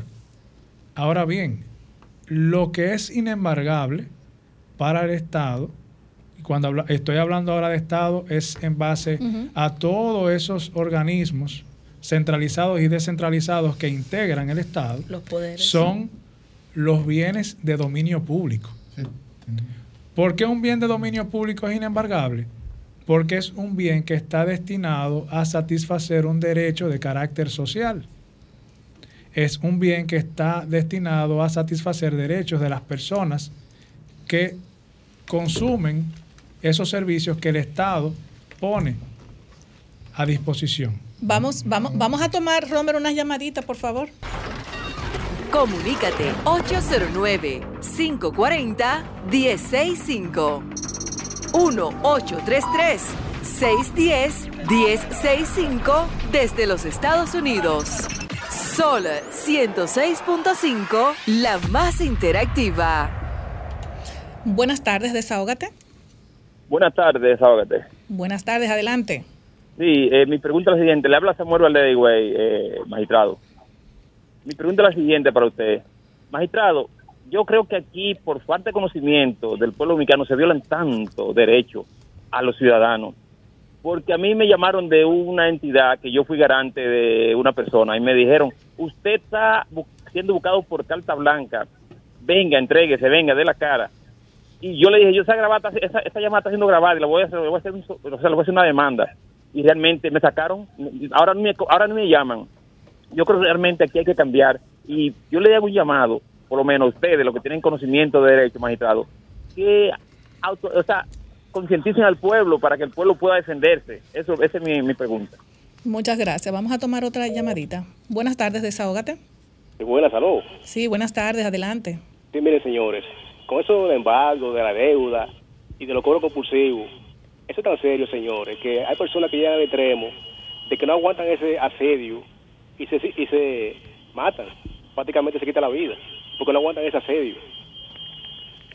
Sí, es, es, es, es así. Es así. Incluso eh, me gustaría los consejos, eh, bueno, ya en tu consultorio financiero con Jesús Geraldo Martínez, consejos también para las personas que se meten en mucho lío, porque hay muchas, muchos deudores que primero ponen hasta el topete eh, en los bancos su, su, su crédito y luego que entonces no pueden cumplir con el banco, entonces se van donde el prestamista, el usurero que le pone los intereses aquí arriba, pero tampoco cumplen con el prestamista, pero el prestamista, como dice eh, Jesús y como dice usted magistrado, la gente también quiere recuperar su dinero, porque como, eh, como una cosa de, también tenemos que decir la otra, hay muchas personas también irresponsables que se endeudan hasta aquí sin saber de dónde van a sacar para pagar. Claro. En, en base a lo que eh, el señor llamó, me quisiera, quisiera aclarar un punto. Primero, eh, por deuda no hay prisión. O sea, nuestro ordenamiento jurídico, inicialmente, cuando asumimos la codificación, pues la codificación hablaba del apremio corporal. Y el apremio corporal era un, era un mecanismo de constreñimiento a través del cual la persona se constreñía al cumplimiento de la obligación privándole su derecho al tránsito. Sin embargo, ya hoy día eso es totalmente inconstitucional, eso ni siquiera se discute de que exista o no exista, no existe. E incluso eh, quisiera resaltar que a nivel general hay una práctica de que por una deuda te voy a llevar a fiscalía. Y las personas van a fiscalía y el fiscal lo pone a hacer un contrato y un acuerdo. Eso no es regular. ¿Por qué? Porque una de las condiciones para que una persona pueda contratar es precisamente el consentimiento. Y el consentimiento tiene que ser dado libre y voluntariamente. E inmediatamente tú tienes a una tercera persona que tiene una, o, o dentro del Estado, goza de una posición de autoridad, el, constreñimiento- el, el- el consentimiento está viciado. Tenemos otra llamadita. Buenas tardes, desahógate. Sí, escúcheme, mire, otra cosa, a la gente, no caigan en el gancho de ser el garante, a menos que sea su hermano, su mamá, porque ahí no, porque ahí no se pierde. Pero si ve eh, un amigo, eh, así, no caigan en ese gancho. Eso es así. Adelante. Pues sí, eh, quería aclarar esa parte. Uno dice, bueno, de alguna manera es- es una práctica que ha traído resultados porque regularmente hay muchos asuntos que se ventilan ahí, pero legalmente hay que estar claro de que eso no, no tiene asidero jurídico. Es importante esto, eh, magistrado, porque una de las tantas consultas que me hacen también es que esta empresa de cobro compulsivo llaman, mira, Julie Belli, ven a firmar otro contrato. Es decir, compraron una deuda del banco o de una entidad financiera o de una cooperativa, de un tercero, para decirlo. Entonces la empresa de cobro compulsivo le dice, ven a firmarme otra vez otro, otro contrato. Entonces, Renovándola. lo- por- Con una fecha, eh, reciente. Pero fíjense lo que dice el magistrado, que como eh, tú me estás forzando, eh, porque tú me estás poniendo mecanismos de presión, ese contrato hasta después de demandar la invalidez de. Claro que sí. Eso es lo que al final Claro que está, sí. está diciendo, magistrado. Porque desde el mismo momento en que tú le puedes acreditar a un tribunal de que tu consentimiento fue dado de manera eh, irregular, Forzosa. Porque fue exactamente, pues automáticamente yo puedo judicializar y procurar la nulidad de ese contrato. Señores, 809-540-1065 para que hagan su consulta y también recordarle a nuestro consultor que tiene que dar eh, algunos tips.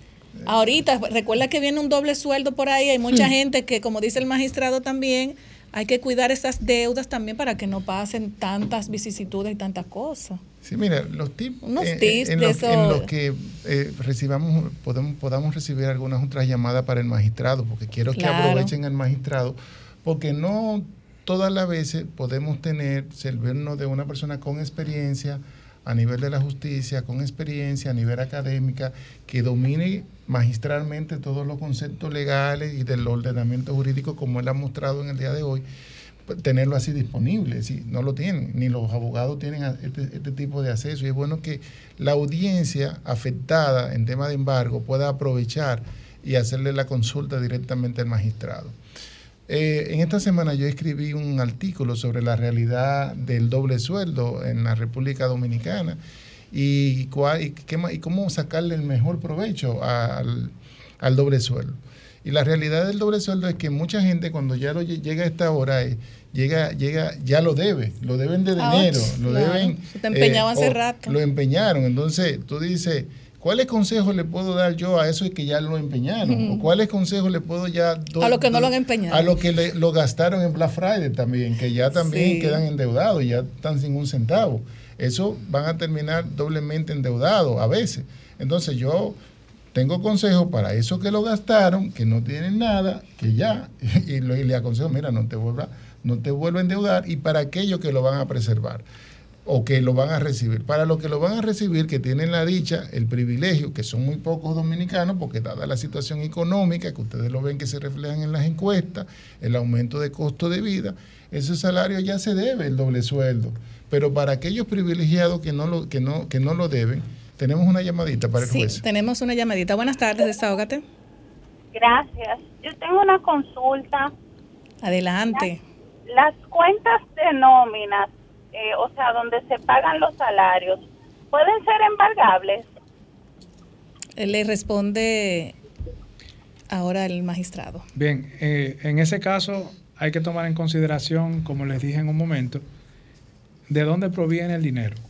Como les dije, regularmente existe la práctica de que yo tengo una cuenta de nómina, pero recibo fondos no solamente de mi empleador, sino que recibo fondos de terceras De personas. otras vías, sí. Entonces, en todo caso, aunque el banco obviamente no va a hacer la distinción, porque, y no el banco, cualquier acreedor no va a hacer la distinción y simplemente va a afectar la cuenta, sí tú tienes la posibilidad de judicializarlo y poner en contexto al tribunal y decirle, no, mira, él me embargó, pero esos fondos provienen de mi actividad laboral. ¿Y por tanto, eso es inembargable. ¿Y qué tiempo toma eso? Eh, una persona, si lo puede hacer directamente o tiene que buscar un abogado, ¿qué tiempo toma el levantamiento de un embargo de una cuenta de nómina? Bueno, eh, por ser un proceso de carácter privado, necesariamente tiene que contratar los servicios de un abogado.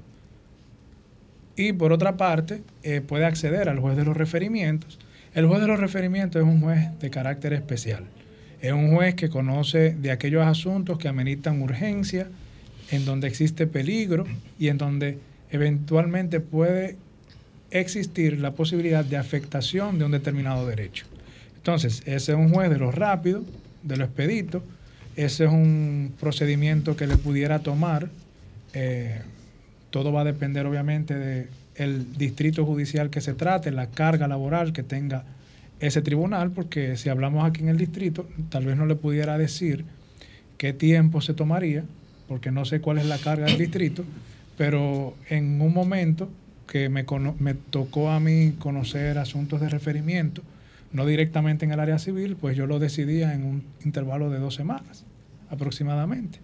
O sea, entre el tiempo en que eh, instrumentaba el proceso, conocía las audiencias, el proceso quedaba en estado de fallo, ya la semana siguiente se emitía una decisión.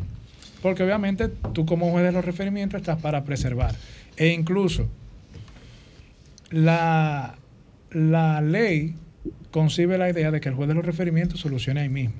Y tengo entendido que el magistrado que está actualmente en, en la Cámara, en la presidencia, resuelve ahí mismo. Yo tengo una inquietud que él he escrito en acento donde escribo semanalmente los lunes y los jueves. Sobre todo, dado que el tema de los embargos es que más me consultan de cuentas bancarias y de cuentas de nómina. Entonces, yo he planteado que la solución para el tema de la cuenta de nómina, porque claramente eh, los bancos como se protegen ellos mismos judicialmente, como no hay una disposición a nivel de la superintendencia de banco, a nivel de la Junta Monetaria, yo he planteado la necesidad de que estas cuentas de nóminas que te la abre tu empleador, que son de nómina a nómina, que solamente reciban el, sal- el salario que te paga tu empleador y que la superintendencia de banco emita una normativa de que esas cuentas estén tipificadas, que solamente sean para recibir la cuenta del empleador donde hay un contrato del banco con, del banco con esa empresa para abrir las cuentas de nómina y que así se evita todo un proceso de muchas personas y van a ser decenas de miles de personas con las que la superintendencia de banco va a ayudarle si se norma que esa cuenta sea de nómina y que además reciba depósito de nómina y que se cumpla con el artículo del Código de Trabajo que, establece que no deben ser embargados el salario de la persona. Tenemos Te- otra tenemos, llamada. tenemos una llamadita insistente. Eh, Vuelve y llame en 809-540-1065. Eh, ese tema, est- estuve pensando en eso ahorita porque como dice el magistrado, eh, a ti te pueden depositar, si tú tienes una tiendecita de ropa, te depositan por ahí, te depositan todo. Buenas tardes, desahógate. Sí, buenas tardes. Voy a ser breve. Eh, eh, Samuel, de este lado. Magistrado, por favor, ¿y dónde uno encuentra ese, ese juez que, que actúe rápido? Dígame, porque realmente. no así, por favor. Bueno, tenemos otra llamadita, magistrado. Buenas tardes, desahógate. Buenas tardes, Grisel. Buenas tardes, adelante. Juan María, Juan María del Orbe de este lado. Buenas tardes, Juan María, adelante. inquietud con relación a lo que decía Gerardo, de la cuenta que, que él decía que hay la, la posibilidad de que una cuenta de nómina solo sea para eso. Hay un detalle, cuando una persona lo desvinculan de una empresa, público o privado, esa persona sigue con la cuenta abierta y la sigue utilizando. No sería viable que igual esa cuenta eh, se elimine.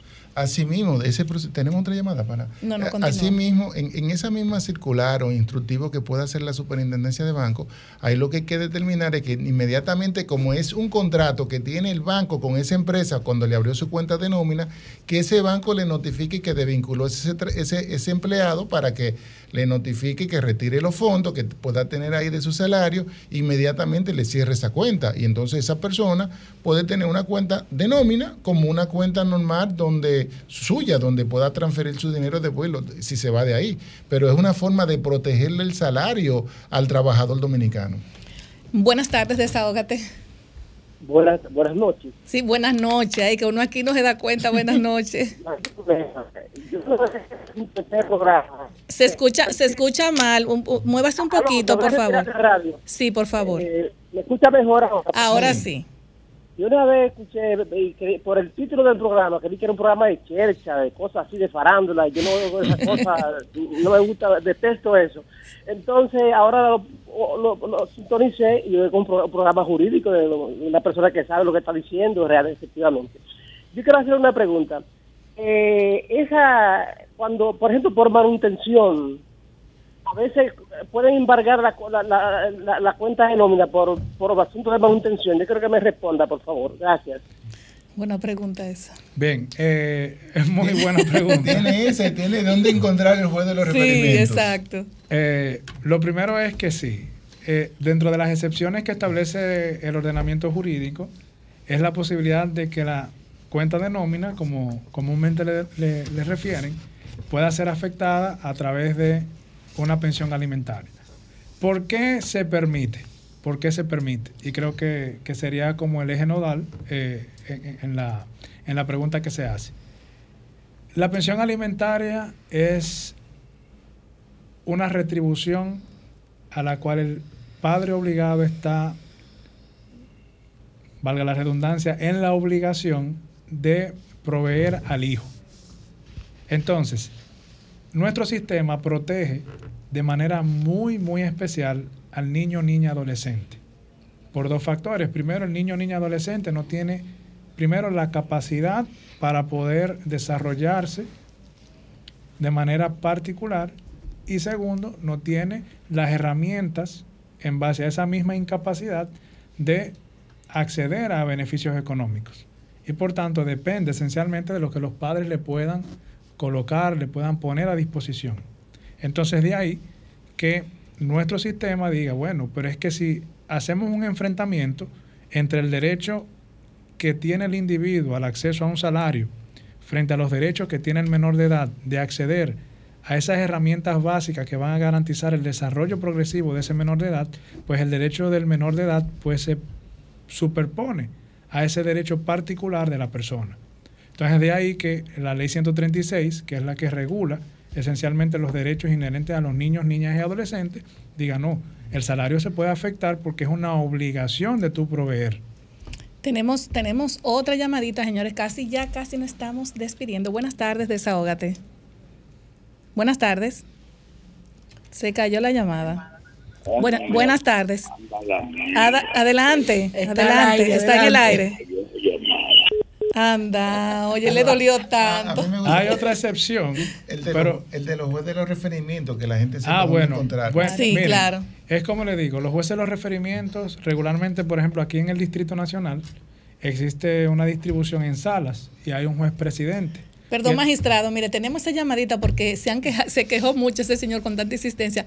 Perdón, buenas tardes, desahógate. Aló, Sí, buenas tardes. De la romana, Adelante, la romana, buenas tardes. al magistrado, con todo el honor que él se merece. Magistrado, yo estuve leyendo un libro en estos días que dice que muchas veces no, no todo lo justo es legal y no todo lo de la ley es justo. ¿Cuál es su parecer? Gracias. Bueno, es que ya eso sería una, básicamente una idea que yo pudiera... Una interpretación. Una interpretación. Realmente hoy día se habla, se estudia mucho lo que es la teoría del derecho. Eh, la teoría del derecho básicamente es eh, una construcción de lo que es el sistema jurídico en sentido general y dentro de, eso, de esa construcción pues hay muchísimos postulados.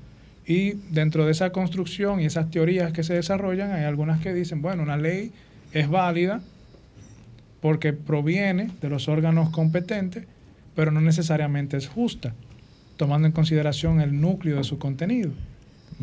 Bueno. pero eso es subjetivo ya. Tenemos, tenemos otra llamadita, te llam- tenemos a Julie Vélez y tenemos a Eduard, a Jesús, a Jesús Geraldo.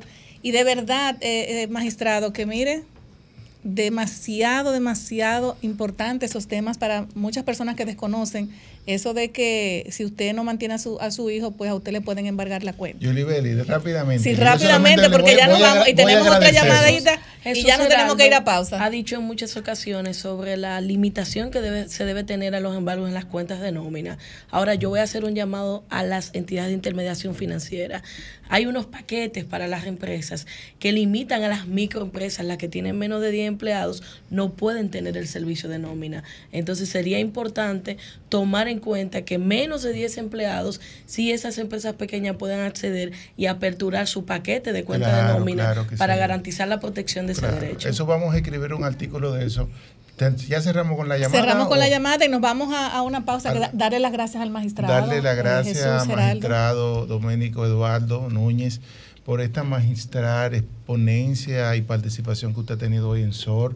Creo que hay muchas personas que, que van a poder asimilar y usar todos estos conocimientos. Este programa se va a repetir el 23 de diciembre para que puedan aprovecharlo. Aquellos que se sintonizaron tarde, creo que no tiene desperdicio. Ha sido Así es. Eh, fenomenal haberlo traído acá. Y de verdad de corazón le doy muchas gracias y muy honrado de que haya aceptado nuestra invita- Así invitación. es, muchísimas gracias. De Bueno, para mí fue un privilegio realmente conocer y compartir en este panel con cada uno de ustedes. Así que muchísimas gracias por darme la oportunidad y el privilegio es mío.